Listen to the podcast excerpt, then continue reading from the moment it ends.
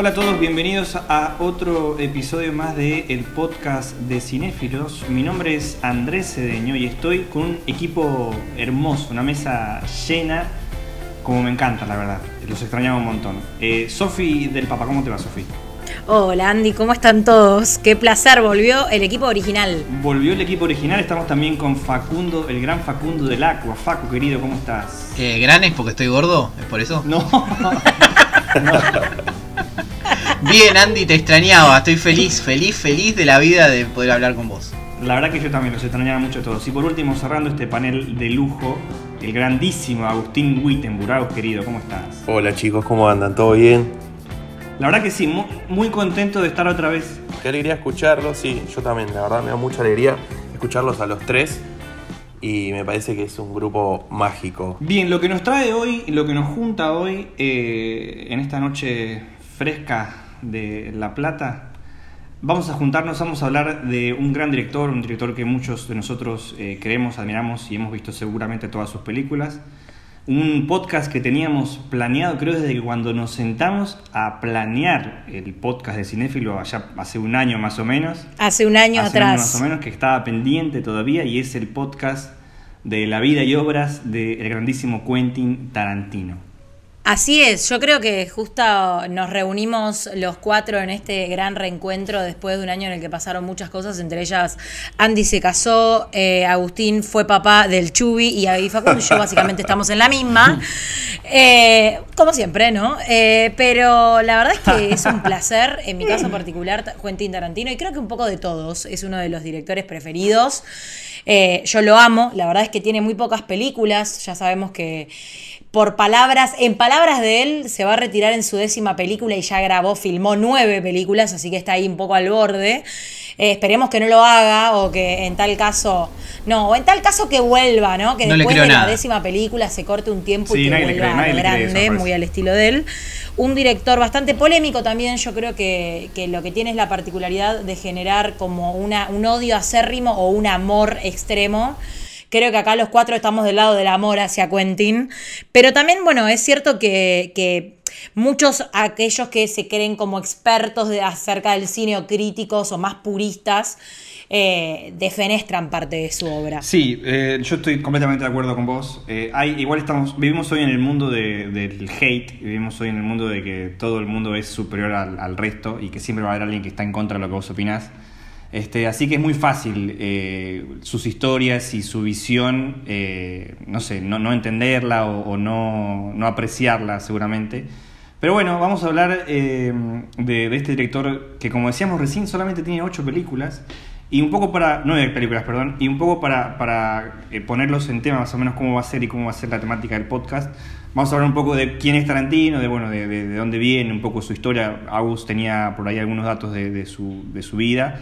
Y después cada uno va a contar un poquito eh, impresiones y, nada, gustos y cosas particulares de una película que ha elegido para, para bueno, para contar y, por qué es la, favorita o la, que quiere contar en, esta, en, este, en esta grabación.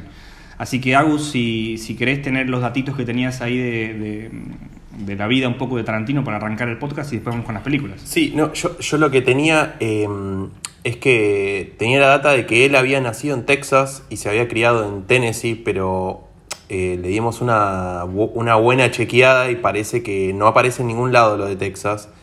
Eh, Sofía había conseguido también algunas, algunos datos eh, interesantes también de Tarantino. Sí, es correcto, porque supuestamente, no supuestamente no, él nació en Knoxville, en Tennessee, y es hijo de una enfermera y, es, y, el padre de él que lo abandonó antes de que él nazca, o creo que al poco tiempo de nacer, la madre lo crió como, como madre soltera. Eh, su papá era, si no me equivoco, descendiente de, italianos. Y, lo tuvieron en lo que fue Knoxville y después Tarantino creció en Los Ángeles, donde su mamá rehizo su vida y ahí conoció a otro hombre que fue, bueno, como la figura paterna que él tuvo, a quien también le rinde un poco de homenaje en Once Upon a Time, que es la película que eligió Facu. Mira, arranquemos, yo lo que arranquemos por, arranquemos por eh, tal vez para ponerle orden al, al- justamente un orden cronológico a, la- a las obras de Tarantino. ¿Quién tiene la película que sea más antigua? Yo iba a hablar de Bastardo sin Gloria, eh, Facu de la última, de Once Upon a Time, Agus. Yo tengo eh, Dead Proof, que es de do- 2007. Y por último, Sofi. Y yo tengo, no, Kill Bill que es 2013-2004. Tarantino entonces crece en Los Ángeles, eh, lleva eh, a cabo, él se pone a estudiar en un colegio, después abandona creo que a los 15 años el colegio secundario y se pone a estudiar para ser actor, porque en realidad su sueño original tenía que ver con la faceta actoral. Y parte de su vida comienza a cambiar porque eh, comienza a trabajar en un videoclub, que no recuerdo el nombre, no sé si alguno que está por allí lo recuerda o lo quiere googlear, pero ahí es donde conoce eh, también a otro cineasta en ciernes que estaba estudiando, en ese momento era un estudiante, que se llamaba Roger Avery, que fue con quien escribió Pulp Fiction, True Romance eh, y Reservoir Dogs, si no me equivoco, o sea, las primeras películas de Tarantino, los inicios de Tarantino en el cine se dan de la mano de este cineasta. Eh, y es Perdón, hecho- video, video Archives, Archives. Ahí está. En Manhattan perfecto. Beach. Gracias por el aporte, chicos. Gracias por complementar la info. Eh, y bueno, gracias a Tarantino tiene la particularidad que lo hemos. eh, lo hemos problematizado en otros, en otros podcasts o en otras charlas twitcheras. Eh, más que problematizar es el hecho de que no es, un, no es un director, a diferencia de otros grandes cineastas hollywoodenses, no es un director académico, porque él no, fue, no estudió técnicamente cine, él estudió para ser actor. Entonces, una de las frases más célebres de él es que precisamente no necesitó ir a una escuela de cine, sino simplemente ir al cine. Entonces, eso se ve al revisionar sus películas y al revisarlas y a leer algunos de sus guiones, si tenemos la, la- la oportunidad de hacerlo y tenemos el interés, por supuesto, darnos cuenta de que el tipo es un cinéfilo totalmente empedernido y creo que... El cinéfilo es. Claro, me parece. eh, tal Es cual. el cinéfilo. Tal cual es ¿Sabes el no tenía ese cinéfilo. dato? Es- me, parece, me llama mucho la atención ese dato que Sí, contás, Sofi, no es, un, no, no es un no es un cineasta académico. que no haya estudiado, que no, haya estudiado y que sea tan eh, hábil para demostrar su visión, eh, porque es algo muy, hasta técnicamente siempre fue muy dotada sus películas. No solamente, Bueno. bueno, la forma de complementar eh, o complementar historias y técnica en el cine, la verdad que es, pareciera que fuera un crack y haber estudiado más que todos, pero mira, no estudió nada, increíble. Bueno, de hecho, en realidad, esta, eh, como esta virtud que él tiene de, eh, de saber muchísimo sobre cine, hizo que se le abran las, puertas de Hollywood, digamos, porque en este, en este videoclub donde laburaba y vivía recomendando películas y era como la figura tipo empleado estrella, un día le echa el ojo uno de los productores de Hollywood y agarra y dice, che, vos vení para acá junto con tu amigo Roger y eh, laburaron de asistentes de producción de una película medio bizarra que no me acuerdo el nombre. Y eh, ahí fue cuando le encargan un guion a, ambos, les encargan un guion y el tipo, bueno, después eh, el guion que hace, que es el de Reservoir Dogs, llega a manos de Harvey Keitel. Y ahí es cuando Harvey Keitel un poco se podría decir que Tarantino no que le debe en su totalidad su carrera, pero en parte sí, porque Harvey Keitel, Keitel ya todos sabemos quién es, que es un actor que en ese momento también eh, estaba súper ponderado, era reconocido, un amigo de, de Scorsese y también eh, asiduo eh, actor de las películas de este cineasta y de tantos otros. Y el tipo agarró, al principio iban a contar con un presupuesto de 30 mil dólares para realizar la película y cuando se metió Kittel, no solamente consiguió todo el gran elenco que tiene Reservoir Dogs, sino que además agarró y dijo, bueno, yo voy a producir la película también, además de protagonizarla, o sea, se puso la 10, un campeón, y gracias a, este personaje, bueno, pudo saltar a la fama, porque aparte fue un éxito absoluto en Sundance, el Festival de Sundance, que es el Festival de Cine Independiente Norteamericano. Creo que igual es un buen mérito eh, no, no solo el hecho de no haber ido a una escuela, sino que él también estudió el cine sin tener la internet que hoy tenemos, que por ahí sería un poco más fácil también estudiar hoy Totalmente. cine o dirección o como lo quieran llamar, y hablar un montón de la experiencia, porque él no es solamente que dijo un día para otro voy a ser director y la pegó. Eh, él se curtió tanto en el videoclub, como en Hollywood, como en sus laburos, y creo que ahí amasó un buen personaje, una buena... A mí, a mí lo, que me, lo que me parece piola de, de todo este génesis de Tarantino es la idea de que al no tener un, un estudio académico tampoco tiene la estructura que lo que en cierta forma lo contenga, ¿no? Que lo, que lo exacto, limite también. Exacto, no se, no se agarra, no se aferra de, de la, de lo técnico, de lo estructural. Claro, porque pasa académico. mucho, eh, yo, esto lo hemos hablado en el, en el streaming, de cinéfilos. Eh, que por ejemplo a mí me pasa cuando leo a un escritor muy de academia que me doy cuenta ciertas limitaciones que tienen por seguir a la academia, ¿no? Eh, en cambio, me parece que lo, que tiene eh, lo que tiene Kill Bill, lo que tiene Tarantino, es esta cosa de, de una libertad total que solamente está. El único eh, techo que tiene es lo que él consumió. Y consumió todo. O sea, es un tipo que vio todas las películas que se te puedan imaginar. Hay películas que no, que no lo puedes creer que, está, que, están, eh, que están presentadas por Tarantino, que el chabón las llevó al- a Hollywood para que se hagan famosas. Que me parece que él eh, como que devuelve este gesto que tuvo Harvey Keitel con él, eh, con, con un montón de cineastas más. O sea, se- es un tipo que es muy de presentar películas. Bueno, Eli Roth le debe, el- le debe la- su carrera también un poco a Tarantino. Y es, lo, lo, lo apadrinó, lo- sí, un apadrinó, es, es su pequeño saltamontes el Irro. Sí, de hecho, bueno, hay, hay un dato curioso que lo voy a poner en estos momentos, que es parte de lo que yo iba a hablar, de la, del vuelo de la Wikipedia. Eh, Eli Roth, cuando graba eh, Death Proof, que es tiene en la primera primer parte de la película aparece él, no es protagonista, pero está ahí con, con las protagonistas. Estaba mm, eh, rodando Hostel 2 y él abandonó el rodaje y se fue una semana para, para grabar las, las escenas de Death Proof. Todo sea por Tarantino, ¿no? No se le puede decir que no a Tarantino, me parece. Y no, claramente, claramente no. Dead Proof es la peli que tenías vos eh, para hablar hoy, Agus. Claro, Y antes venía la de. Eh, Sophie. La de Sophie. Kill Bill. Bien. Sí, es que en realidad todos eh, tuvimos como, como el gesto de elegir nuestras películas preferidas de, de él, que ya, ya hablamos de que su filmografía tampoco es tan extensa, pero bueno, en mi caso personal elegí Kill Bill, porque aparte tuve la oportunidad, a diferencia, Kill Bill es la cuarta película de Tarantino. eh, a diferencia de sus películas anteriores, no, que no tuve la oportunidad de verlas en el cine porque era muy pequeña, eh, las dos las vi en el cine con una amiga muy querida y las dos salimos con la cabeza explotada después de haber visto una cosa como esa. O sea, la verdad, si bien siempre tuve como eh, como la, la ficción de- de ver películas y ver cualquier tipo de películas, no había visto algo como, como Kill Bill. O sea, a mí en lo particular en ese momento me, me voló la cabeza. Aparte, piensen que es una película del 2003, yo también era chica, o sea, soy modelo 88, tenía 10 y pico, claro, era chiquita. Y la verdad es que fue como, fui con, no sé, eh, creo que fue un poco azarosa la elección y salimos del cine mirándonos como diciendo, che, ¿qué es lo que acabamos de ver, no? Como que, que tuvimos la oportunidad de haber visto para mí una de las películas más hermosas de la historia del cine. eh, en el cine, ¿no? En el momento de su estreno, no es que era un reestreno o algo por el estilo, o sea, creo que tiene esa, ese, también esa, esa cuestión nostálgica de, como digo, fue, eh, no sé si mi primer acercamiento Tarantino, porque creo que antes había visto sus otras películas, sí estoy casi segura que Reservoir Dogs la había visto y Pulp Fiction también, pero sí la primera experiencia cinematográfica con Tarantino en el cine, por así decirlo, y ser bien redundante. Es que nos agarró, me parece que, que más o menos tenemos la misma edad, nos agarró en la edad justa. Sí, totalmente. Sí.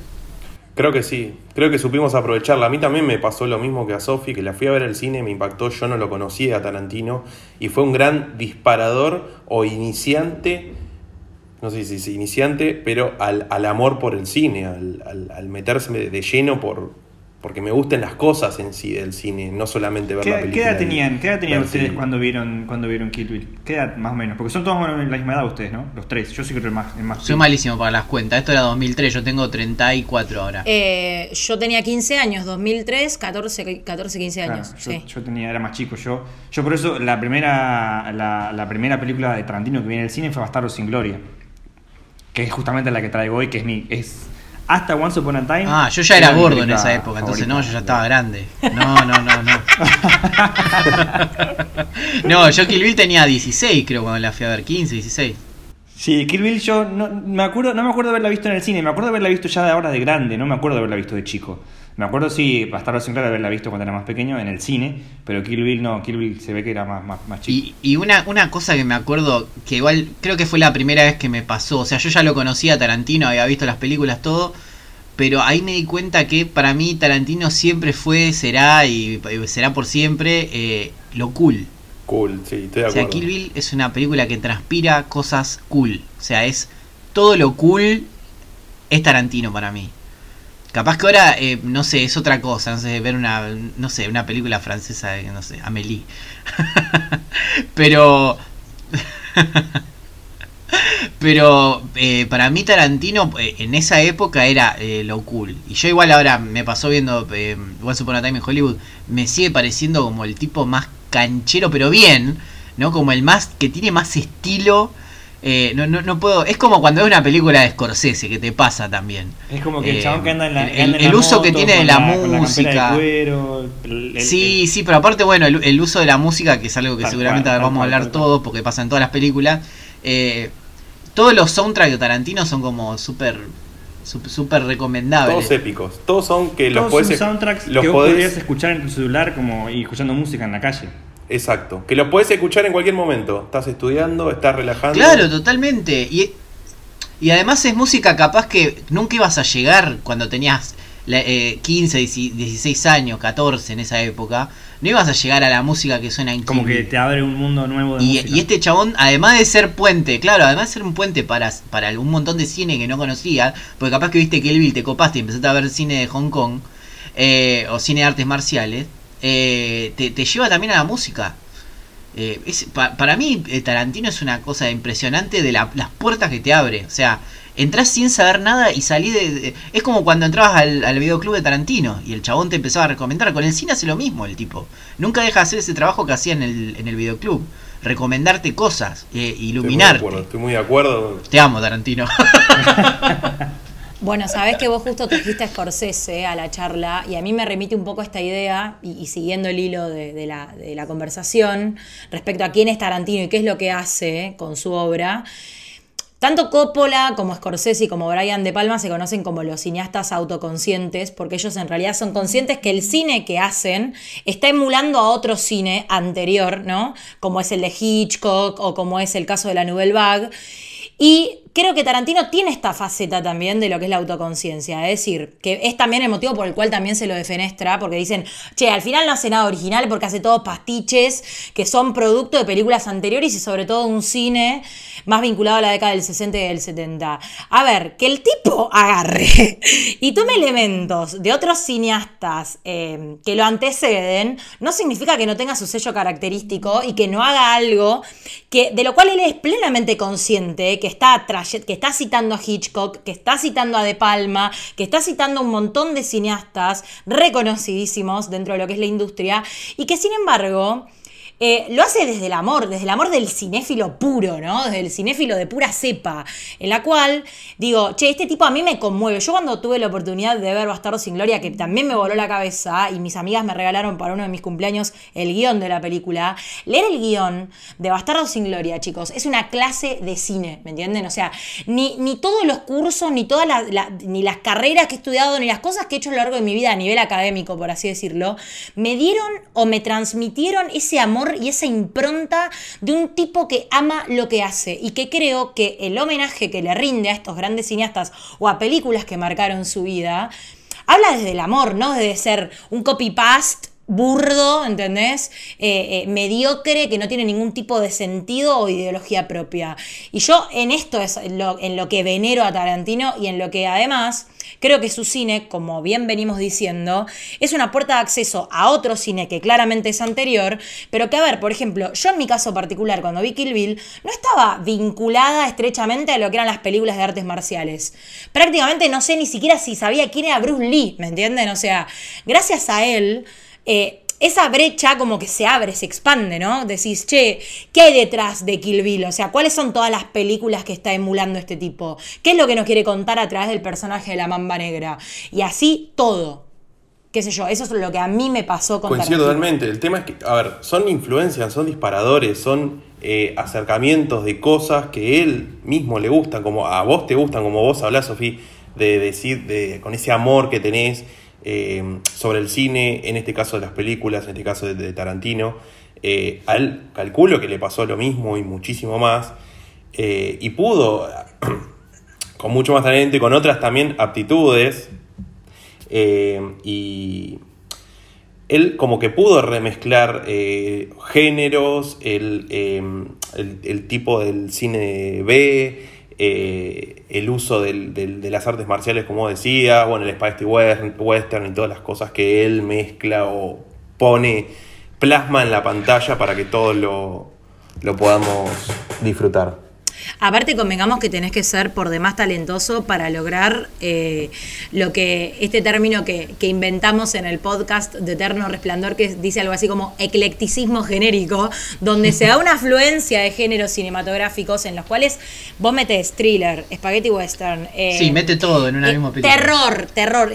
Tiene mucho el giallo, tengo entendido que vos acá, sí. Facu, sos el experto en ese género de terror italiano bueno, y demás. No, me gusta, bueno, te gusta mucho, pero sos más conocedora de eso a punto.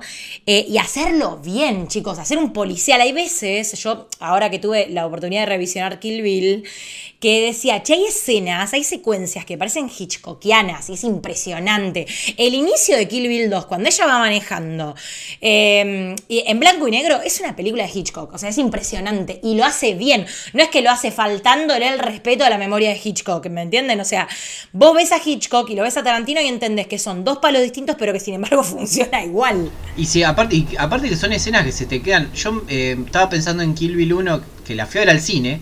Eh, y en ese momento me acuerdo eh, el momento que ella, eh, que creo que también está en blanco y negro, que ella le dice eh, Is your baby, algo así, y se escucha el tiro. Sí. Me acuerdo que aparte el tiro sonó en toda la, en toda la, la sala y como que me quedó el cagazo que me pegué yo en ese momento, porque es como un jumpscare, viste, como una eh, tremendo. Y me quedó la canción de Nancy Sinatra de Bang Bang. Eh, me quedó en la cabeza y no la, ahora no me la puedo sacar de que es una canción de Tarantino. Totalmente. El tipo se apropia, eh, pero lo digo bien, o sea, se apropió de la canción del, del iPhone verde en Kill Bill. Sí. sí. Eh, tremendo, tremendo. Y de hecho las mascarillas que usan los 88 locos eh, son iguales a las del avispón verde. Igual, a ver, bueno, Kill Bill no sé si sabían que era una película que estaba pensada... A la de Cato. A la de Cato. Claro, eh, a la de Cato. Cato, aparte era Bruce Lee, y bueno, el traje de, de ella. exactamente, exactamente. el Está, en- también, está rindiéndole homenaje a Bruce Lee. Y lo que iba a decir es que, si bien esta película está partida en, en dos partes, Kill Bill volumen 1 y volumen 2, del, del año 2003 y 2004, o sea, el estreno fue en simultáneo prácticamente, es una película que fue pensada para... eh, para, eh, para ser estrenada en un solo formato de más de cuatro horas de duración. Y a él le pareció que era como un montón que la, que la gente se siente a ver una película, la, audiencia se sentara a ver una película de, de más de cuatro horas y que quizás perdía un poco el impacto y decidió partirla en dos partes. Eh, pero eso, eh, tengo entendido que en Cannes, de hecho, hubo una esa versión extensa, se, se llegó a estrenar y tenía otro nombre, decía Kill Bill y tenía como una especie de subtítulo. Eh, sí, eh, ya te lo digo porque lo estaba viendo acá. No, cuando se estrenó entera eh, fue de The Whole Bloody Exacto, Affair. exactamente. Bueno, y en realidad el personaje de Bill no estaba, perso- eh, no estaba pensado para David Carradine, sino que estaba pensado para Warren Beatty, eh, Jack Nicholson o Kurt Russell, y fue el, propio Beatty quien sugirió a Tarantino contratar a Carradine, que funcionó muy bien en este papel, porque aparte también Tarantino lo que tiene es esa cuestión de que, como dicen que en Pulp Fiction revitalizó la carrera de, de John Travolta, eh, Creo que acá un poquito Carradine entró nuevamente en el eje, ¿no? Eh, gracias a Kill Sí. Porque es, qué sé yo. Yo creo igual que hay un montón de actores que le deben, de actores y actrices que le deben, le deben, no, no te digo la carrera, pero sí una revitalización. Totalmente. O sea, el único, las únicas películas buenas y de, les pido disculpas porque capaz que tiene otras, pero que vas a encontrar buenas de Michael Madsen son todas de Tarantino. Después, no, después no sé, traba- trabajó, trabajó en especies, ponele, que es una película medio clase B, a mí me encanta. Pero después, viste, es como. No trabajó en muy buenas películas. Trabaja en, una- en una de Hallmark, viste, que vos decís. mm, Bueno, pero. la de Kurt Russell Sí, también. sí, pero yo estaba, enfocado en el mismo cine que Russell. Sí, Yo lo voy a defender sí, a muerte ser, porque lo Pero amo. bueno. Yo vi una muy buena de casa de Papá Noel el otro día. pero bueno, Carl Russell sí, qué sé yo, trabajó con Carpenter, pero Madsen era como que es un actor que yo lo relaciono siempre con Tarantino, pues no lo he visto. Bueno, de-. Dead Proof tiene algo de, de- de- de Carpenter que mm, no es que tiene algo de Carpenter, pero es como un homenaje a The Thing y a mm, Escape de Los Ángeles, que es tipo entre, entre películas en tiempo. Eh, por eso el uso de Kurt Russell afirmó bastante a lo que es esta película también. Me, me vino a la cabeza porque estaban hablando de eso ustedes recién. Que eh, vos decís que está, perdón, que está linkeada con, con The Thing y, y Escape de los Sí, de, es, es- de es Nueva como York una, de es, una homena- es un homenaje a John Carpenter que era como que se tendría se, se tenía que haber rodado entre eh, Ah, Rescate de claro, Nueva claro, York, sí, no sí. de Los Ángeles, de Nueva York, que es la primera de Los Ángeles. Sí, sí, la primera, sí. Y después La Cosa. Sí. Y que es parte de esa cosa hermosa que es Greencore. Estoy muy interesado en ver qué cuenta Agustín de la película, porque esta es la única película que yo no vi de Tarantino, no la, no la he visto esta película. Ay, no, no, Así que quiero que quiero que me la vendas. Quiero Bueno, saber una eh, sinopsis sin spoilers, claramente, quiero, quiero escuchar. Yo le, el- en, en sí la trama de la película es bastante básica. Ahora yo me voy a meter un poco más de lleno en eso. No tiene mucha historia, es muy simple. Lo que tiene es la idea es mostrar todo el universo ese que genera, que en realidad eh, la peli forma parte de un proyecto que se llama Greenhouse y con- consta de dos partes, la de Dead Proof y la de Planet Terror. Eh, es una coproducción que tiene Tarantino con eh, un- una persona que le gusta a Facundo que se llama Robert Rodríguez. Robert Rodríguez, eso sí lo sí, sí, sí. Bueno, Death Proof es, la, es como la, la parte de Tarantino. Eh, bueno, la Death Proof es una especie de homenaje del cine de los 70, eh, más específica hablando del cine exploitation, o sea, todo medio violento, mucho gore, poco presupuesto también, que era lo que estamos hablando del cine medio B. Eh, y, nada, también tratando de evitar, o sea, se usa en esta un poco, pero evitar un poco el CGI dándole mucha trascendencia al, FX, ¿viste? A los efectos especiales. Eh, sobre todo que la película habla de, un, de, de lo que es eh, el doble de riesgo, que en este caso es Kurt Russell, eh, que es el protagonista, obviamente. Eh, entonces, bueno, va todo de la mano por el hecho de decir, eh, mostremos también el mundo de- de- del FX en sí, ¿viste? De reventar, explotar y analizar un montón de otras cosas. Eh, bueno, tiene una estética media grunge, media sucia, eh, tiene corte, tiene falla de la cinta, cambio de colores, tonalidades, como decían hoy, que, bueno, no sé si lo dijeron, pero en Kill Bill también lo hace, que pone escenas en blanco y negro, pone escenas animadas tipo dibujo, tipo anime, no sé, no me acuerdo bien cómo era la escena esa en Kill Bill. Eh, bueno, en esta parte... Sí, ahora después puedo contar acerca de eso. En esta particularmente también tiene un agregado del granulado, así es todo, tiene mucha postpro, ¿viste? Mucha postproducción la película, que para mí eso es súper interesante, eh, por lo menos en, del lado técnico, ¿sí? La ejecución técnica eh, de cómo fue esta película realizada. Bueno, eh, la película esta está protagonizada por, por Kurt Russell, Zoe Bell, no sé si la ubican, es, Sí. La doble de riesgo en Kill Bill. es doble de riesgo en Kill Bill. Eh, está Rosario Dos- Dawson, que yo la amo, no sé ustedes también, calculo. Sí, sí, bueno. sí, Obvio, Facundo amigo. obviamente también. Bueno, después está, eh, ¿cómo era? Mary Elizabeth eh, Winstead, que es, Winstead. es Ramona de Scott Pilgrim. Buenísimo. Eh, y después está Rose McGowan, que no me puedo acordar de qué película estaba, que era bastante conocida. Bueno, está Planet Terror, es la protagonista. Claro, es la protagonista de Planet Terror, ahí está. Hace como de las dos. O sea, no, es- no es protagonista, pero sí a- aparece bastante en la primera parte, Y la protagonista de todo el quilombo con Harvey Weinstein también. aparte. Exacto. Exactamente. ¿Esta película es de esa productora? No, esta película no es de Harry Weinstein. Sí, sí, es de, de Weinstein Company, me parece. mira. La mayoría, la mayoría de Tarantino son de Weinstein. Y che, pero si tuvieras que darme como una, una sinopsis más o menos como de qué trata la película, o qué historia cuenta, o qué, porque... Bueno, en este caso, eh, Stanman Mike es el personaje que interpreta a Kurt Russell. Eh, es una especie de psycho killer. eh, es un, bueno, como dice, como, como él se llama Stanman Mike, es un doble de riesgo de películas de acción.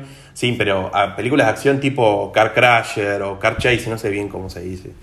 Em, Es como el papel que hace Brad Pitt en la película Once Upon a Time in Hollywood, que también es doble de, de cosas, doble de Y aparece Kurt Russell también, que es eh, especialista. es- Y aparece con Russell, que es como el, el, el, el, el regen- el Claro, de otros Stanman, claro. y que la mujer es Zoe Bell. cierto eso.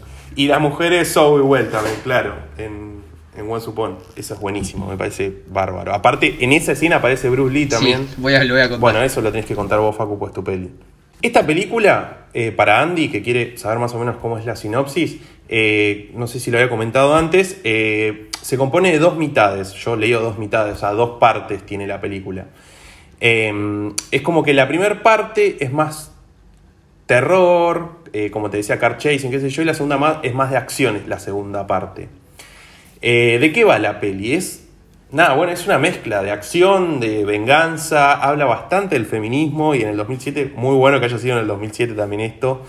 Em, bueno, básicamente eh, el personaje de, Russell es un personaje medio, misógino, em, tiene bastante actitud, o sea, puede conquistar eh, mujeres, por así decirlo, eh, mujeres, o sea, esto siempre hablando del amor heterosexual, como dice mi amigo personal don Jorge Piñarello siempre viste que en el mundo del cine ponderan el amor heterosexual. Bueno, eh, la cinta, eh, la película comienza con mostrando a las protagonistas, que son estas tres chicas que, bueno, después aparecen, eh, aparece una chica más, que es una que hace una radio. ellas son acechadas por Kurt Russell, como que medio que aparece una escena en un bar. Ah, bueno, esto quería contar. la película arranca en Texas eh, la primera parte es en Texas, que lo que dicen es que Tarantino nació en Texas, en Texas, por eso quería comentar eso hoy.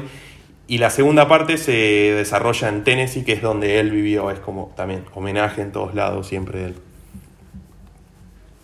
Bueno, no hay mucho más acerca de, la, primera parte de la peli, porque nada, básicamente introducen a los personajes.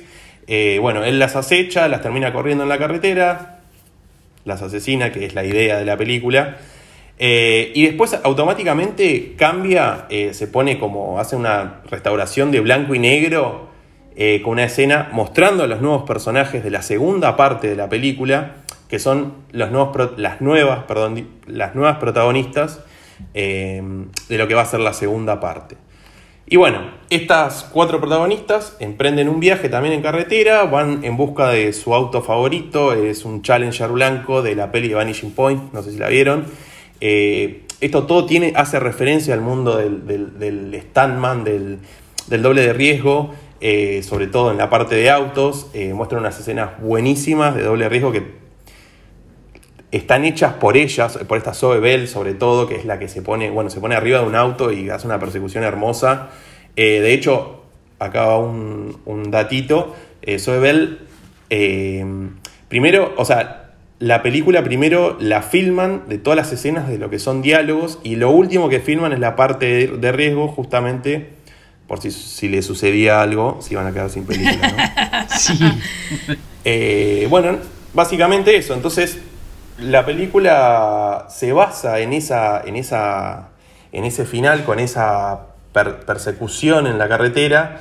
Y y bueno, obviamente terminan ganando, eh, o sea, teniendo, hacen alusión al girl power y terminan ganando las mujeres. Entonces, por eso hablo del lado de la venganza, de lo que sería para Kurt Russell, ¿entendés? En la primera parte. Voy a tener que mirarla. ¿Saben dónde está? ¿Está en Netflix? ¿Está en Prime? ¿Algún lugar está en, la Bahía del Pirata, no sé si la conoces. Como decía Witty, eh, es parte de esta cosa hermosa que es Greenhouse, Greencore le mandé, eh, que es, alucinante, o sea, porque es, Tarantino homenajeando al cine berreta. No solamente Tarantino, es Tarantino y todos sus amigos, que no son sus amigos, o sea, toda gente re talentosa. Toda gente de confianza de él. Eh, toda gente cómoda en su, en su mundo. Yo lo, vi como gente cómoda, desplegándose perfectamente, ¿entendés? En la película. Muy cancheros todos haciendo las cosas que tienen que hacer. Eh, tiene hasta los trailers, de ahí salió Machete. Bueno, eso quería hablar. Tiene, tiene los fake los fake trailers que cuando la estrenan en Europa, eh, directamente, creo que acá también la habían estrenado con los fake trailers, muestran unos fake trailers que ya son parte de la película, pues ya arranca la peli con eso. Y en uno de ellos, que es Machete, eh, está, tiene un par de escenas filmadas nada más, después se desencadena, termina haciendo la película, que creo que la hace Robert Rodríguez también. Sí, sí. ¿Qué em, y bueno, nada, es la verdad que está bueno que, que acierten en ciertas cosas, ¿viste? Porque Perdón, Witty, estaba eh, Machete, estaba eh, Thanksgiving. El lobo. El lobo de eh, Ils- eh, el lobo de la SS, algo así. Sí, el lobo. ¿Cómo era que llamó? Sí, sí, que es- está basada en una película que existe, que es lo más loco de todo. Don't, me parece, de Edgar Wright, y no me acuerdo cuál más. Pero era, er- er- a, mí, a mí que me encanta el cine de clase B, era alucinante. Yo quería ver todas, me acuerdo cuando la vi la primera vez, me, volví loco. Edgar Wright, que es el director de Shaun of the Dead, o sea, son todos directores del carajo, haciendo esos tráiler pelotudo. Que en la, en la de los nazis aparece Nicolas Cage haciendo de Fu Manchu, o sea, es un nivel de droga que me vuelvo loco. O sea, todo, todo quería ver. Y hasta el día de hoy que quiero que hagan alguna de esas películas. Bueno, en la del lobo, esa de la del lobo eh, de la SS, eh, la dirige Rob Zombie. Sí, sí, sí, sí, sí, sí, sí. A ver, a- eh, eh, eh, hombres, Después hom- creo que hay mujeres, un- un mujeres trailer- lobo de la SS, Werewolf Woman of the SS. Ah, esta mujer. No me acordaba Es- el nombre, sí. Así que bueno, eh, básicamente, ya te digo, Andy, la película no tiene mucha más eh, historia, no tiene mucha más vuelta que, que- que lo que ves. Es más visual y tiene eso de que te digo ya un poco de... Empecemos a, a meternos en el mundo del feminismo y cosas así que no tienen por qué ser los ganadores siempre los hombres y los protagonistas siempre los hombres, Bueno, sino la, que la voy a buscar. La voy a buscar porque te digo. démosle un... me queda pendiente poco. como Y- tarea esta porque te digo que es la única que no. Y es de no- esas pelis de Tarantino que tiene mucho diálogo, mucho diálogo. Tiene mucho, mucho diálogo. sí. Y la verdad que están Sí. todos buenos los diálogos. De hecho, tiene escenas que rememoran otras películas de él. Eh, en la escena en la cafetería de que están ellas eh, charlando. Eh, pero bueno, nada, o sea, es, es muy Tarantino. Vos la ves y es Tarantino. Después Planet Terror, que bueno, no tiene nada que ver con, con o sea, no es de Tarantino, es de Robert Rodríguez. Eh, sigue un poco la lógica de Tarantino y bueno, es muchísimo más gore, más asquerosa, está muy bueno también, a mí me encantó. Después, bueno, algunos eh, datitos extra de la peli. eh, el personaje de, de Kurt Russell lo iba a hacer Mickey Rourke, porque trabajó en Sin City con Rodríguez. Sí, y también eh, se barajó la idea de Sylvester Stallone y de Bing, y de Bing Rames. ¿Viste el negro que hace de. El, bueno, sí, es negro. Eh, hace en Pulp Fiction, que es el amigo de, de Bruce Sí, Willis. sí, sí, el, el que está en el sótano. El que están en el sótano, sí, ese. Eh, bueno, lo- ambos sí. fueron considerados también para hacer eh, de Standman Mike. Eh, bueno, esta también, eh, como lo, lo que estábamos charlando antes de arrancar a, a hablar del podcast, eh, están unidas al universo de, de Tarantino, perdón, está unida. Del multiverso de eh, Tarantino. y usa personajes que, que estuvieron en otras películas, como el, el Lowman, ¿viste cómo se llama? El- como si fuera el sheriff que aparece en Death Proof, es el que aparece en Kill Bill, y bueno, no sé si en eh, From Dust Till Down, la- ¿esa la vieron? Es una de las menos conocidas y está buenísima. La Bueno. verdad es que sí. Eh, nada, Que vean parte Death Proof, que vean Death del- Proof, que está buenísima. Tarantiniverso. Exacto. Bueno, si les parece, a- avanzamos eh, con, la, mm, con la siguiente película. ¿Tenías algo más que Y agregar? tiene alta banda sonora también. Ahí está, perfecto. Bueno, te digo que la, voy a buscar esta porque. Sí, véanla, véanla, denle una chance. Es, es, es eh, bastante. Es una de las más infravaloradas por internet también, así como Dead Proof y Jackie Brown. Pero mírenla, Ja- eh, Dead Proof, y miren Jackie Brown, que también es épica. Para mí, Jackie Brown, a mí me voló la cabeza también. Bueno, la película que tenía yo es, como decía recién hace un ratito, película de 2009, eh, Bastardo sin Gloria. Creo que fue con la que yo conocí eh, a, a Tarantino y después, bueno, me, me introduje en el mundo del cine, en su cine particularmente. Recordarles a los queridos eh, oyentes del podcast que hablamos hace unos meses con la, con la grandísima Sofía del Papa, hicimos un podcast en el que hablamos de Hans Landa, había ganado el, el Mundial de Villanos que se hizo en la página de Cinéfilos. Y la verdad que hoy claramente voy a también retocar algo de lo que hablamos ese día con, con Sofía porque a mí me encanta mucho este personaje. Para, para el que vivió en alguna debajo de una piedra y no sabe qué película es Bastardo sin Gloria, la película es eh, una ficción ucrónica, que quiere decir que se basa en una historia o en un punto que sucedió en el pasado, pero que tiene un desenlace alternativo diferente. Y en este caso eh, la, la mirada está puesta sobre la Alemania nazi. El estilo de la película recuerda a una especie de spaghetti western y al cine bélico italiano de los 60. La película está protagonizada por eh, bueno, un casting de lujo, como es muy común en las películas de Tarantino. Eh, Brad Pitt, Christoph Waltz y la hermosísima Melanie Laurent, Melanie Laurent Em, y bueno, ¿qué contar de la película? La, la, la historia... Yo estaba leyendo cuando eh, un poco estudiaba sobre la película que Tarantino comenzó a, a escribir guiones y a escribir esta historia a principios de los 2000. Eh, bueno, basándose, como dijimos y revisábamos recién, que él es una persona que ve muchas películas y muchas, mucho cine y basándose justamente en, una, eh, en un film italiano de Enzo Castellari que se llama eh, también Bastardo sin Gloria. No es un remake de esta película, la película Bastardo sin Gloria, pero sí más o menos tiene algunas ideas y algunas, sobre todo el título, ¿no? Y para más o menos llegado al 2002, Tarantino se da cuenta que la película Bastardo sin Gloria que estaba escribiendo era eh, como mucho más grande, mucho más épica de lo que él estaba planeando y eh, al ver que otros estaban trabajando, otros directores estaban trabajando en películas sobre la Segunda Guerra Mundial, él elige un poco abrirse de esto, como que dejarlo en pausa el guion y enfocarse en Kill Bill y hace esto, bueno, Kill Bill 1 y Kill Bill 2.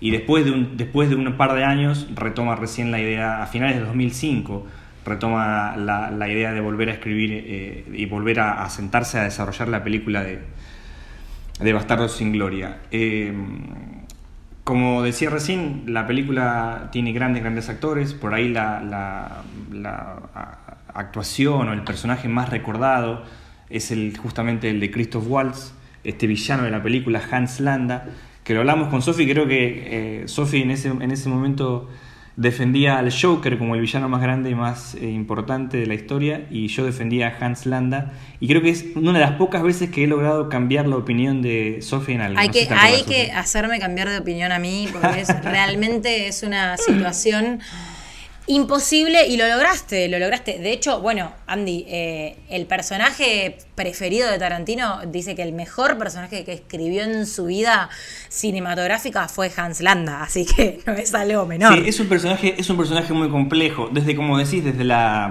desde la desde la ¿cómo se llama? desde la concepción, del personaje. Él estaba pensándolo para Leonardo DiCaprio, el personaje. Pero después, bueno, cuando va avanzando en su historia, se da cuenta que por ahí quedaría mejor si el actor que protagonizara a este Hans Landa sea alemán o sea de ese lado. Y bueno, eh, eh, Christoph Waltz no es alemán, es austriaco, pero habla alemán perfectamente, habla francés, habla italiano. Es un, es un crack, es un crack de la vida. Y como hablamos ese día en el podcast, eh, que de hecho hoy lo escuché como para, para refrescarme la memoria, no me imagino yo a otro personaje o a otro actor en este caso poniéndose el personaje de, Hans Landa. Un detective eh, muy inteligente, un eh, sádico, pero hasta lo, máximo. Pero como revisamos ese día en el podcast, sin nunca ensuciarse las manos. Nunca él eh, dispara un arma, nunca él hace nada. Él ordena todo y, con sus actitudes y sus, no sé, su forma de ser te logra incluso eh, dar un poco de miedo, es un poco tétrico, un poco medio, no sé, sádico, psicótico. Es un, psicópata, es una especie de Sherlock Holmes psicópata. De hecho, es una especie de Sherlock tiene, tiene una o sea, tiene una referencia a Sherlock cuando arranca la película y él está fumando esa pipa. Eh, Tal cual. A ver, eh, solamente Tarantino puede darse estos lujos de referenciar grandes personajes literarios o inclusive cinematográficos y lo hace con una no sé, con una grandeza que es impresionante, chicos. Lo amo. Me acuerdo de Bastardo, lo te escucho hablar, Andy, y me dan ganas de, ya ir a verlo otra vez. Bastardo sin Gloria es una película que la puedes ver en cualquier momento de tu vida, la cantidad de veces que quieras. Es muy amable de ver. Lo, lo, que me gusta mucho es cómo está contada la historia, porque, eh, bueno, arranca la historia, arranca la apertura de la, historia, vemos la, la vida de Joyanna Dreyfus que bueno, que presencia la ejecución de su familia y después huye a, París. Ahí conocemos a, personajes como ella, como Joyanna, como al, personaje Hans Landa. Y eh, después pasamos al otro, al otro lado, está Brad Pitt con eh, su, escuadrón de soldados judíos. Está como, como un poco recién comenzando la idea de este escuadrón de ir y tomar venganza contra los nazis y, se va abriendo poco a poco paso eh, en, la, en, la, Alemania nazi. Y después este plan que eh, engendran eh, el personaje de Michael Fassbender con Mike Myers, que aparece en la película también. Mike sí, increíble, increíble que esté Mike Myers. son cosas que solamente pasan en películas de, de, Tarantino. Y bueno, lo vemos a Mike Myers en el papel de un estratega militar que hacen un plan para, para matar a Hitler. Y todos estos universos, todos estos personajes que parecen historias completamente separadas y diferentes, todas convergen de manera muy fina, muy elocuente, muy bien contada en el cine de Joanna Dreyfus mil años después de todo lo que le pasó. Eh, y todos están bajo el mismo techo para poder acabar con la vida, o sea, tomar venganza contra los que los han hecho sufrir a cada uno de estos. Eh, la verdad que te digo, eh, tan bien contada la historia, tan bien trabajados los personajes. Es una película larga, la película dura casi un poquito más de dos horas, si no me equivoco. 153, un poquito menos de dos horas, 153 minutos. Pero cada personaje está bien labrado, cada secuencia está bien contada, los malos, los buenos, la gente que sufrió, la música, como siempre decimos, espectacular. Por ahí tal vez no con tantas canciones como en otras películas, eh, pero sí con sonidos y con cosas que acompañan a las escenas que, hacen que tome más peso. Tenemos a un narrador en Samuel L. Jackson que también aparece dando una vuelta ahí un rato. Son detalles y cosas que él agrega al momento y a lo largo de la película que hacen que, que no sea solamente una película, como decían ustedes recién, es un ecléctico total. Es un cine, no sabes si es una comedia, si es de acción, si es cine bélico, si es drama, si es humor negro, no sabes bien qué es porque tiene un poquito de todos los condimentos. Tiene la particularidad de reversionar en un sentido crónico algo que está hiper mega explotado dentro de lo que es el cine, como fue la Segunda Guerra Mundial, ¿no? Tal cual. O sea. Hemos visto películas de la Segunda Guerra Mundial hasta el cansancio, sabemos. Totalmente, o sea, hasta el hartazgo. ¿Y quién se dio el lujo de matar a Hitler, chicos? Por Dios. O sea, solamente Tarantino pudo venir con esto. Es impresionante, es hacer una película bélica, insisto, sobre un género y sobre puntualmente un suceso histórico puntual hiper mega, ya ni siquiera explotado, estallado diría. Eh, y lo hace al modo tarantinesco, es impresionante. O sea, lo que logra en Bastardos es una síntesis de toda su genialidad. Él hace referencia a, en un momento cuando, de hecho, no sé si me estoy adelantando a lo que puede llegar a decir Andy, pero cuando le marca la, en, la frente la, la esvástica, dice, this is a fucking masterpiece, algo así, dice el diálogo como diciendo, esta es la puta obra maestra de todo. eso es lo que yo, lo que hablábamos con, con Sophie también ese día en el podcast, que por eso es que es tan interesante el personaje de Hans Landa, porque él, eh, o sea, su personaje en sí es un eh, alto rango militar nazi, que debería estar súper comprometido con su causa y con Hitler y con matar a los judíos y con extender la causa nazi a lo largo de toda Europa. Pero él era tan eh, egocéntrico y tan eh, eh, claro que solamente pensaba en él. Y al final él traiciona a su patria, traiciona a todo el mundo y, porque él quería irse a Estados Unidos y que le dieran una medalla al Congreso y que, bueno, que todo el plan para matar a Hitler había sido de él. O sea, era un vendido extremo, no, ni siquiera tenía patria, ¿entendés? No tenía nada, no tenía amor a nadie, solamente a sí mismo. Y creo que eso también lo hace, lo hace mm, espectacular el personaje de Hans Landa y por eso el final que si bien no sabemos qué le pasa, porque al final eh, con Hans, eh, bueno, le marcan, como contaba recién Agus, la frente, no sabemos si lo mataron o si fue a Estados Unidos con la marca en la frente, pero eso queda un poco a interpretación. Pero, pero bueno, hace que este, este final eh, creo que sea el más adecuado para, para, esta persona tan egocéntrica y tan psicópata y, no sé, infeliz. Y que tiene otro psicópata la película, porque está el personaje de Daniel Brühl que es un psicópata, de, un asco de, persona.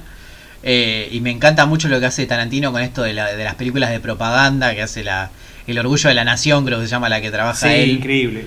Esta, esta facilidad que tiene él para hacer películas dentro de películas es como. O sea, hace una parodia de una película de propaganda nazi. O sea, hasta ese nivel de, parodia hizo el tipo. Emulando a una Leni Riefenstahl. Que era la que, claro, la que hacía, sí, sí. El triunfo de la voluntad. Sí, sí. por, eso creo, y por eso, y, bueno, por eso y tantas cosas de esta película es. Creo que es la que más he visto de Tarantino. Es, no sé si mi favorita. Te decía, hasta la película de The Once Upon a Time, que es la que va a contarnos ahora Facu era, era mi película favorita. Creo que sigue sosteniéndola porque es la, es la que te digo, la que más he visto, la que, como decía recién Agus, la puedes ver en cualquier circunstancia, en cualquier lugar. Te vas a pasar un buen rato, vas a reírte un montón, vas a disfrutar. O sea, hasta el momento en que lo matan a Hitler, que hasta esa parte es divertida, ¿entendés? Es, eh, o sea, porque es tan, es tan bizarro, es tan salvaje, tan gordo. salvaje. él que te, reís, vos que has conocido y has, eh, consumido el cine de Tarantino, no te queda otra cosa que reírte y, decirte, tipo, está completamente loco y me encanta esta locura, ¿entendés? Sí, está completamente loco y eh, bueno, nada, ahora eh, me gustaría linkear esto que estás diciendo con la película de la que voy a hablar yo, Porque me parece que Once Upon a Time in Hollywood, en, incluso en sus momentos más brutales, que cuando está llegando al final los tiene, y son muy brutales, o incluso discutí con alguien que me decía que era una película misógina, yo dije, me parece que Tarantino ha dado eh, muchas pruebas, de, eh, como decía eh, Witty, de, que en Death Proof es una película de mujeres empoderadas. No me parece que pase por, por ahí las, las últimas escenas, que es la venganza que hace él contra la familia Manson. pero precisamente eso, Tarantino en su violencia también escribe una carta de amor.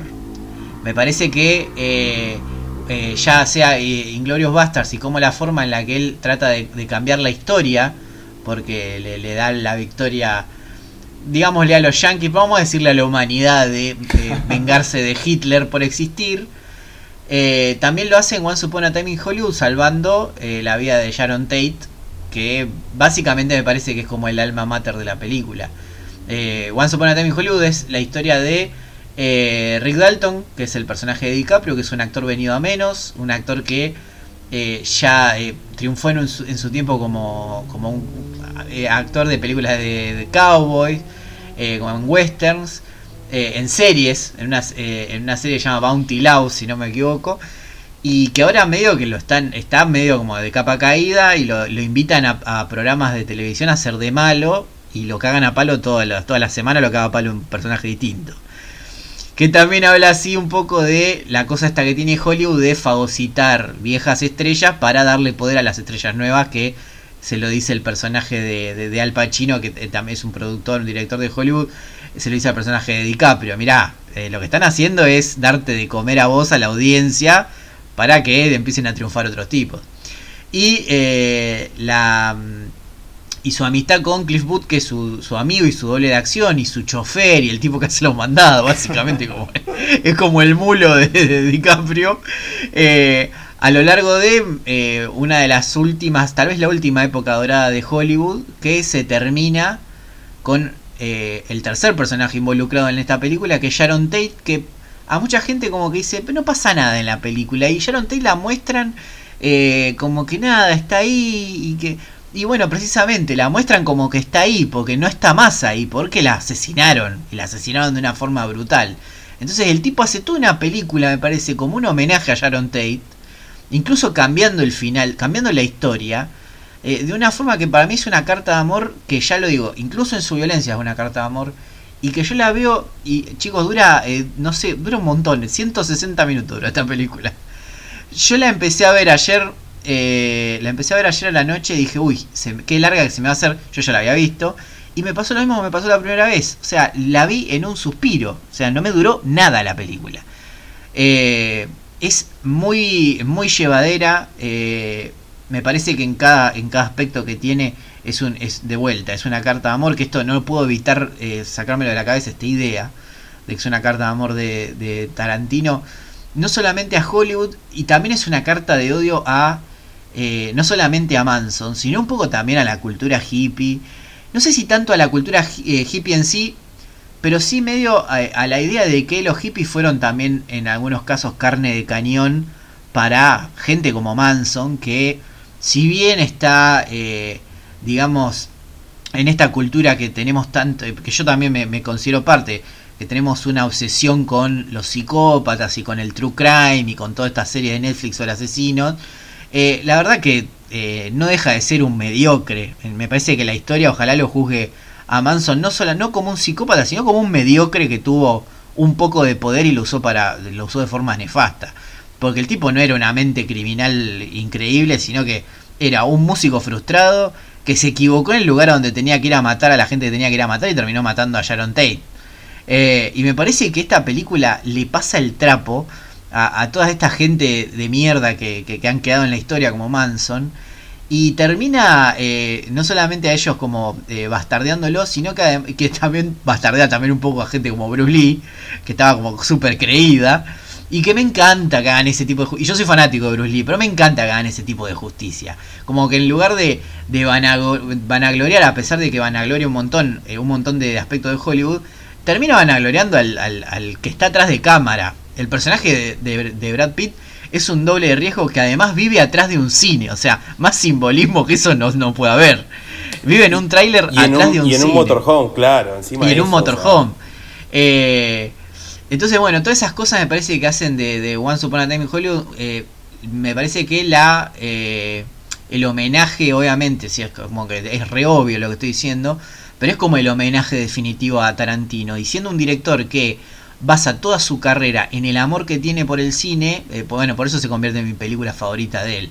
Eh, es una película que todo el tiempo está transpirando amor por lo que está contando. Incluso en sus momentos más salvajes y feroces, porque realmente es una de las películas me parece más violenta de, de Tarantino.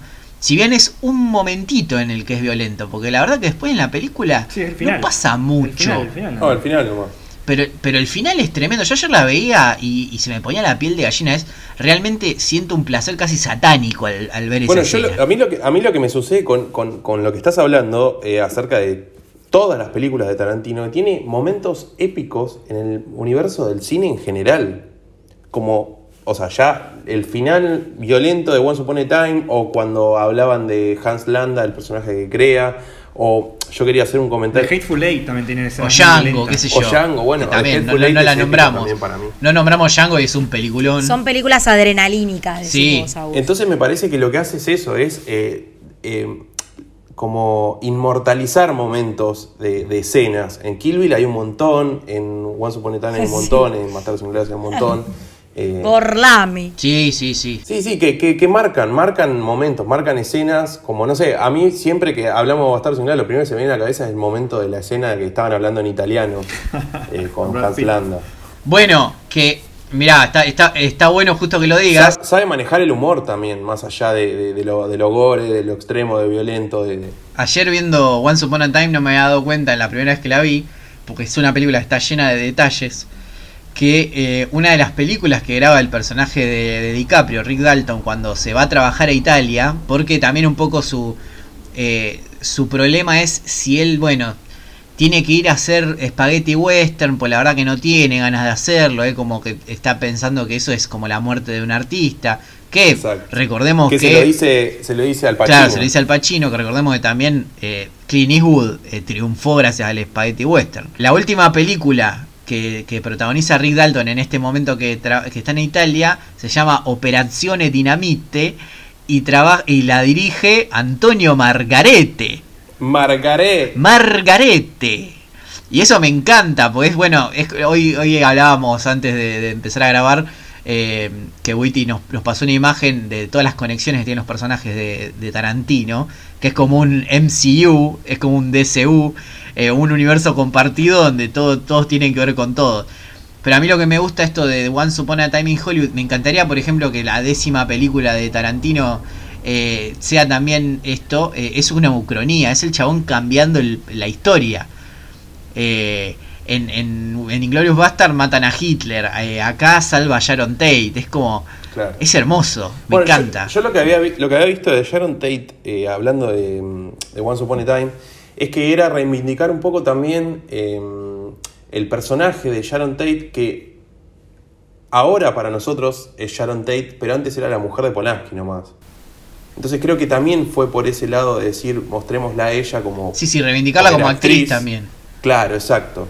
Eh, y no solamente que sea la pareja, claro. está mal dicho mujer. Eh, sí, o la víctima de, Manson, ¿no? También reivindicarla fuera del lugar de... Exacto y me parece que, me parece que también, chicos, simbolizando un poco, eh, al menos yo tengo muy presente la escena cuando ella se va a ver al cine. Ay, es hermosa. Como esa, esa inocencia. Que de paso mete un food fetish eh, como hace en todas las peli en todas sus películas. Obvio, en, en todas sus películas, tal cual. Pero Siento que es un poco reivindicar la experiencia cinematográfica de lo que es el ojo inocente de un espectador o de un cinéfilo puro, como seguramente fue él en esa época cuando era chico e iba al cine en Los Ángeles solo o acompañado y se fascinaba al ver esa pantalla y lo que estaba sucediendo detrás de la misma. Como que siento que Sharon Tate también está simbolizando eso, además de todo, de lo que fue eh, el final de una época, porque es una película que, está ubicada en el final de la década del 60, de, todo lo que significa a nivel histórico y sobre todo dentro del contexto de lo cinematográfico de la industria, que es lo que a él le compete y lo que a él intenta rendirle culto. Eh, me parece que es el fin de una era, ¿no? Y es el fin de una era hasta de cómo, de cómo ver el cine y cómo filmar cine también. Entonces yo creo que es un poco, a mí lo que me pasa con Once Upon, eh, que me pasó también con Kill Bill, porque a mí me gusta tanto Kill Bill, porque siento que el tipo venía haciendo todo con un nivel de excelencia altísimo, claro está, porque ya hablamos de que es un genio y que lo queremos mucho. Pero él venía como con una especie de, de cine negro, barra comedia, barra thriller, barra barra. Y con Kill Bill hace como una ruptura, ¿no? Con esa lógica de el gángster eh, yankee en la ciudad de Los Ángeles como protagonista, bla, bla, bla, o todas las antologías. Y hace una historia de venganza emulando. Eh, como, como lo dije al principio, una película de artes marciales, pero que también es un profundo drama. Y creo que cierra un poquitito este concepto de lo antológico y se centra en un solo personaje.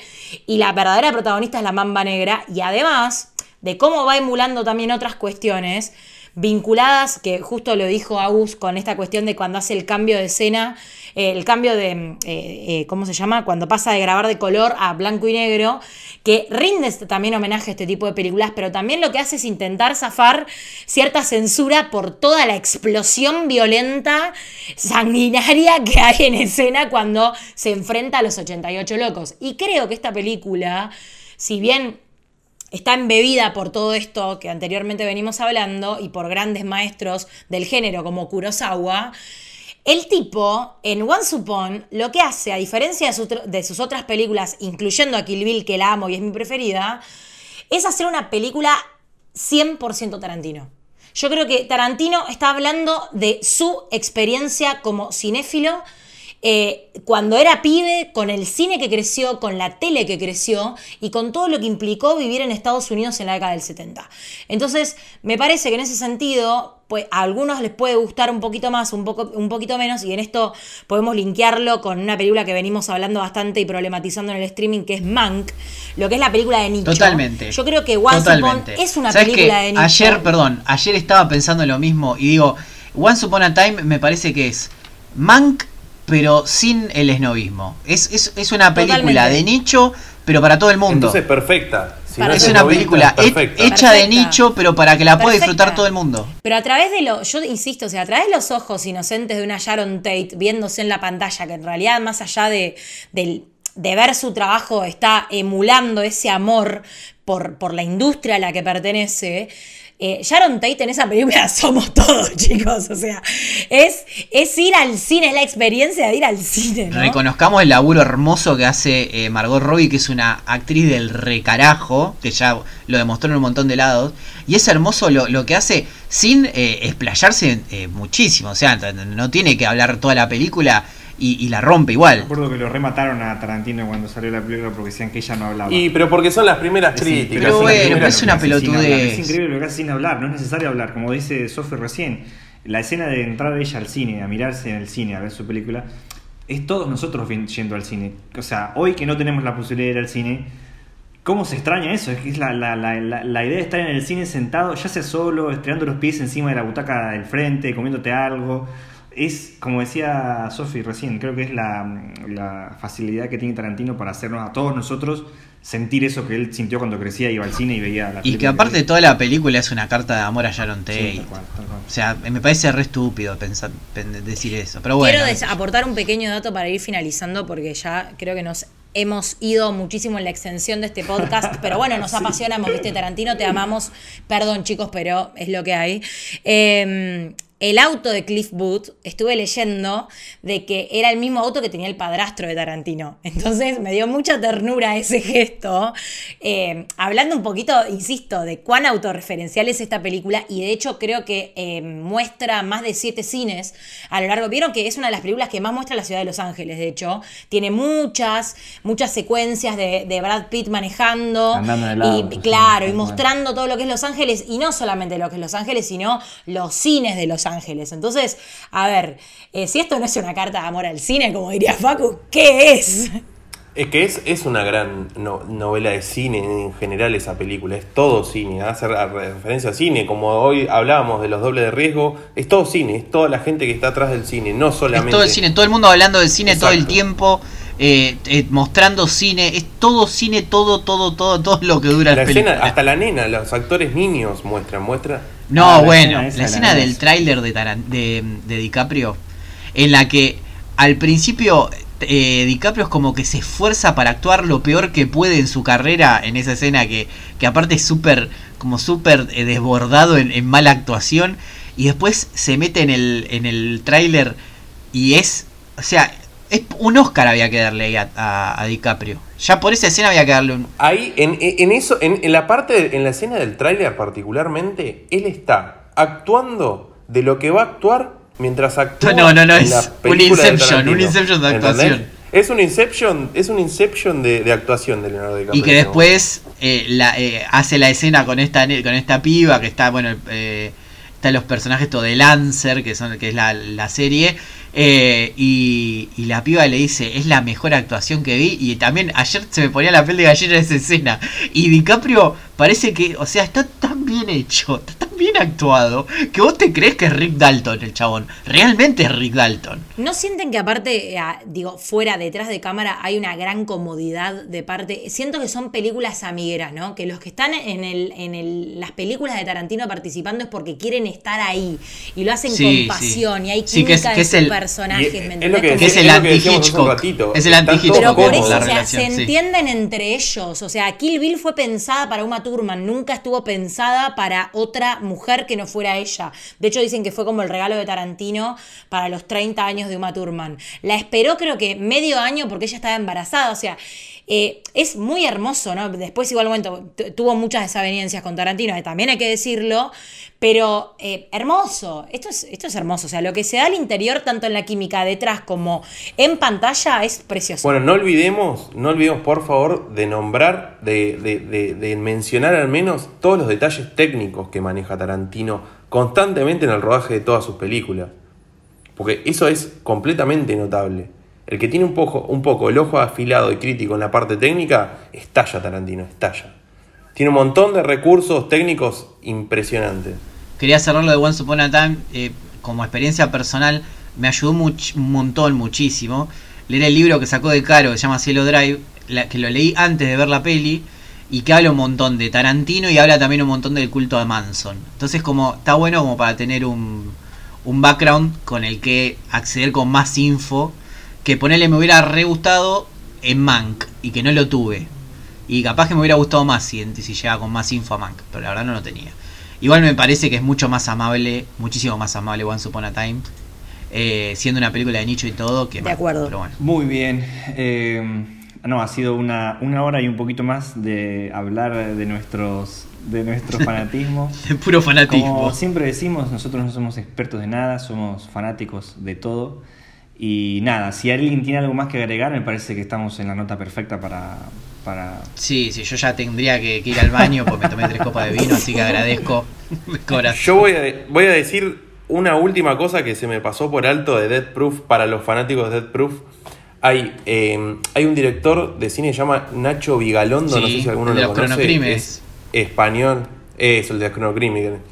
Eh, él hizo, hay, hay un podcast que se llama, eh, ¿cómo se llaman? Los Todopoderosos, que habla acerca de Dead Proof y hace una teoría de viajes en el tiempo de la película que es épica. Me encantaría redactarla, pero bueno, no sé si estamos Ah, con tiempo. Voy a ver la película y después voy a ver el podcast. Pero buenísimo, buenísimo la teoría que saca en base a esa película. Bueno, bien chicos, eh, la verdad que un eh, placer volver a estar con ustedes después de tanto tiempo, la verdad que nada, los extrañaba un montón, extrañaba esto, más que no tenía ni idea la verdad cuánto. Así que espero poder juntarnos pronto, eh, seguramente tendremos más temáticas lindas de qué hablar. Eh, nada, les dejo un gran abrazo a todos ustedes chicos, los extraño mucho, espero verlos pronto. Ojalá sí sea. Abrazo grande a todos y gracias a los que están del otro lado siempre escuchando y haciéndonos el agua. Un placer. Gracias por bancarse esta hora y poquito más de acá de hablando de nosotros. Y perdón. Nos vemos en, en la próxima. Un abrazo para todos.